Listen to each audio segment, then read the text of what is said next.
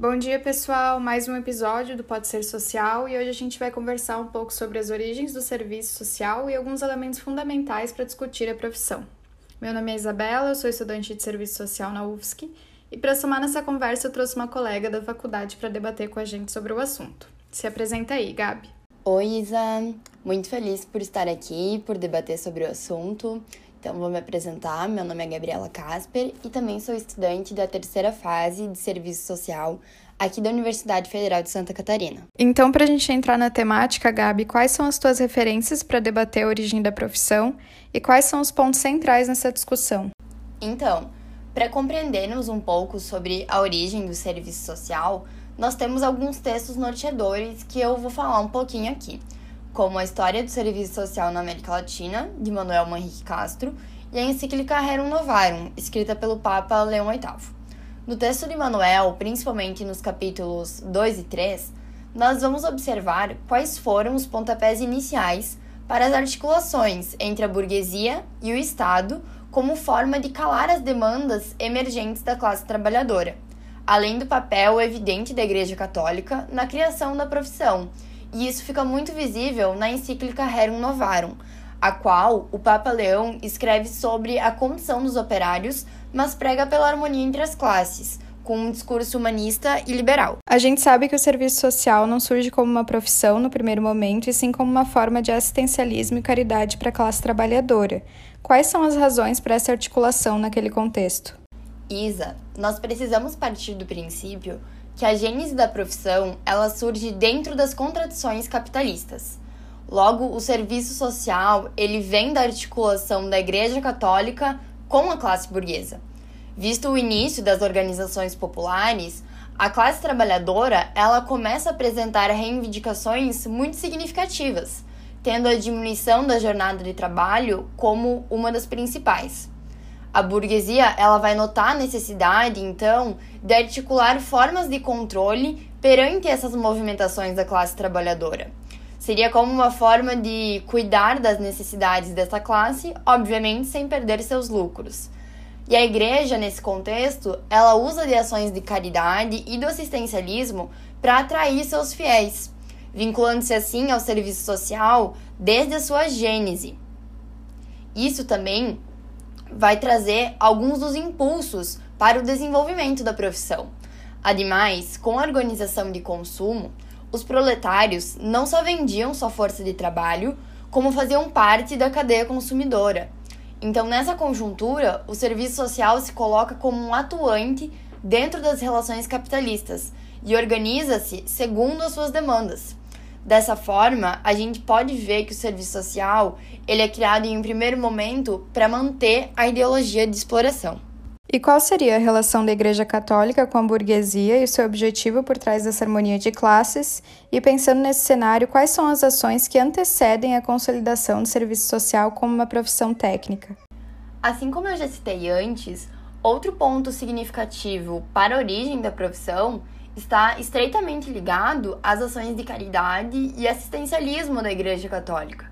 A partir disso, o serviço social emerge como uma profissão que praticava exclusivamente a assistência e a caridade, e era muito ligado aos objetivos da igreja e da classe burguesa a qual interessava. A ação católica, ela também projeta planos para uma retomada das ideologias cristãs em todo o território brasileiro tendo como seu grande projeto a constituição de estados totalmente católicos. Nas encíclicas, como a Rerum Novarum, a gente vê um conflito expresso pelo estado crítico de pobreza dos operários e a ganância da burguesia. Com isso, a população, nestas circunstâncias, se afasta da religião, e vai ser nesse contexto que a ideologia socialista toma força, engajando muitos operários da época. Visto isso, na encíclica, a igreja vai criticar as soluções impostas pelo socialismo e traz o comunismo como o princípio do empobrecimento, visto que essas ideias apoiavam a desordem e vão contra a propriedade privada, e pelos olhos da igreja, o direito à propriedade era um direito natural do homem. Além disso, vai se destacar a ideia de que os operários deveriam compreender seu lugar na sociedade, pregando por um princípio de igualdade entre as classes distintas, visto que nenhum indivíduo era semelhante ao outro e cada um tinha dons diferentes, por isso detinham lugares diferentes na sociedade. Com esse discurso de neutralidade, a igreja também conseguia se colocar nos espaços públicos e também funda seu poder a partir do acúmulo de bens. Nesse contexto, ela usa do assistencialismo como uma forma de tapar os olhos da classe trabalhadora e também como uma tentativa de trazer mais indivíduos para perto da religião. Porém, foi somente no ano de 1925, em Milão, que surgiu a primeira Conferência Internacional da União Católica de Serviço Social, que vai se dividir em seções diferentes, os grupos de escolas de serviço social e as associações de auxiliares sociais, para assim demonstrar a importância e necessidade do serviço social no mundo. A partir disso, a criação de escolas de serviço social foram se expandindo por todos os territórios que tinham influência do catolicismo. Com a formação das escolas de serviço social, finalmente tomamos uma dimensão profissional, ocupando um lugar no ensino superior. Obviamente, a profissão ainda fica muito vinculada à igreja e seus dogmas, visto que as primeiras assistentes sociais da época eram mulheres de classe alta que prezavam pela família branca, hétero e patriarcal. Mas tal reconhecimento como profissão já traz novas bases e amplia suas ações. Na América Latina, por exemplo, a primeira escola de serviço social surgiu no Chile e foi criada com o auxílio do médico Alejandro del Rio, mas somente em 1929 que surge a primeira escola de serviço social da Igreja Católica. No Brasil, assim como no Chile, as escolas surgem com forte influência da igreja e na década de 1930, em um contexto de industrialização e urbanização do país. Com isso, pode-se notar que a igreja nos dá a formação teórica para o início da profissão, mas é a partir das demandas capitalistas que ela se mantém. Nesse contexto, Isa, acredito que é necessário relembrarmos que o serviço social teve uma longa trajetória para se concretizar como uma profissão de luta pelos direitos sociais, civis e políticos. No decorrer do século XX, por exemplo, a categoria tinha caráter conservador e colocava como eixo principal as demandas da burguesia. No Brasil, como se deu essa trajetória? Então, Gabi, é importante ressaltar que isso acontece porque o serviço social passa por modificações desde a sua gênese e essas mudanças se dão ao passo que o capital vai assumindo novas formas. Como a gente pode observar nas tuas falas anteriores, a trajetória do serviço social vai de uma atuação missionária conservadora e ligada aos segmentos dominantes da sociedade para uma atuação comprometida com os interesses da classe trabalhadora. E é de extrema importância a gente entender um pouco o contexto nessas fases tão diferentes. Voltando lá para o começo do século XX, a gente sabe que o capitalismo entra no seu estágio monopolista e isso traz grandes consequências para a estrutura da sociedade.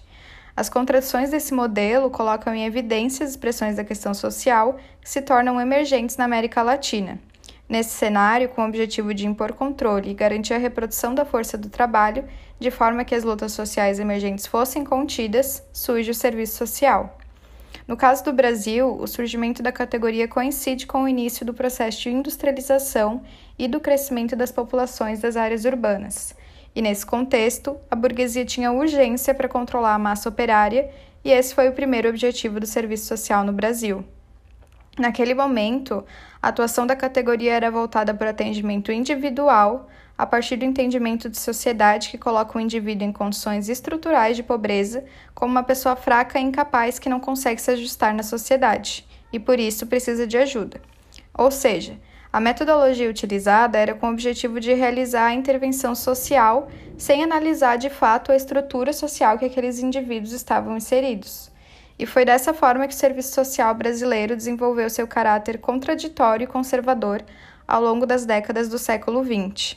Depois de anos, esse histórico resultou na necessidade de revisão do que era tido como serviço social tradicional, passando por um processo de reconceituação, que, através de muita luta, conseguiu modificar as questões centrais da categoria. No final da década de 1980, os assistentes sociais conseguiram fazer uma leitura crítica da realidade da profissão e aí surge uma nova etapa para a afirmação da categoria, a partir da sistematização de um projeto ético-político profissional comprometido com a atuação crítica e propositiva no campo dos direitos e das políticas sociais, tendo como seu objeto de trabalho a questão social. Como você citou, a categoria passou por uma reformulação e atualmente alguns elementos devem ser tratados como centrais para pensar a realidade social brasileira. Quais são esses elementos centrais e qual a importância do estudo dos mesmos para os assistentes sociais atualmente? Gabi, como eu falei antes, o serviço social tem como objeto de trabalho a questão social, logo ela é central. Ela é tida como núcleo elementar da profissão, uma vez que surge com o capitalismo, assim como o serviço social. E de forma resumida, hoje a gente sabe que a questão social é intrínseca à relação do capital versus trabalho e que essa relação produz as expressões da questão social. Ou seja, Enquanto a gente viver no modo de produção capitalista e as suas variações, a pobreza, a miséria, o desemprego, a exploração e tantas outras expressões vão existir. Então, para uma atuação profissional que seja de fato anticapitalista e lute contra essas expressões que incidem sobre a classe trabalhadora, é imprescindível a compreensão do que é a questão social e de que forma ela se dá na estrutura societária. O segundo elemento se dá como central porque, como a estudiosa Renata Gonçalves coloca, a questão racial é o nó da questão social. E é contraditório para o serviço social falar da questão social e todas as suas expressões no Brasil, o país americano que mais praticou a escravidão, sem pensar nas consequências das diversas violências sofridas pela população negra. Violência praticada inclusive pela categoria, que, em sua gênese, seguindo a ideologia da classe dominante, adotou discursos eugenistas e conservadores pautados no mito da democracia racial de forma que os primeiros assistentes sociais sequer relacionassem a questão social com a questão racial. É importante destacar também que a questão racial não pode ser colocada como apenas uma expressão da questão social, porque apesar de sustentar a estruturação do antagonismo de classes, a questão racial esteve presente na sociedade antes da questão social e, consequentemente, do capitalismo.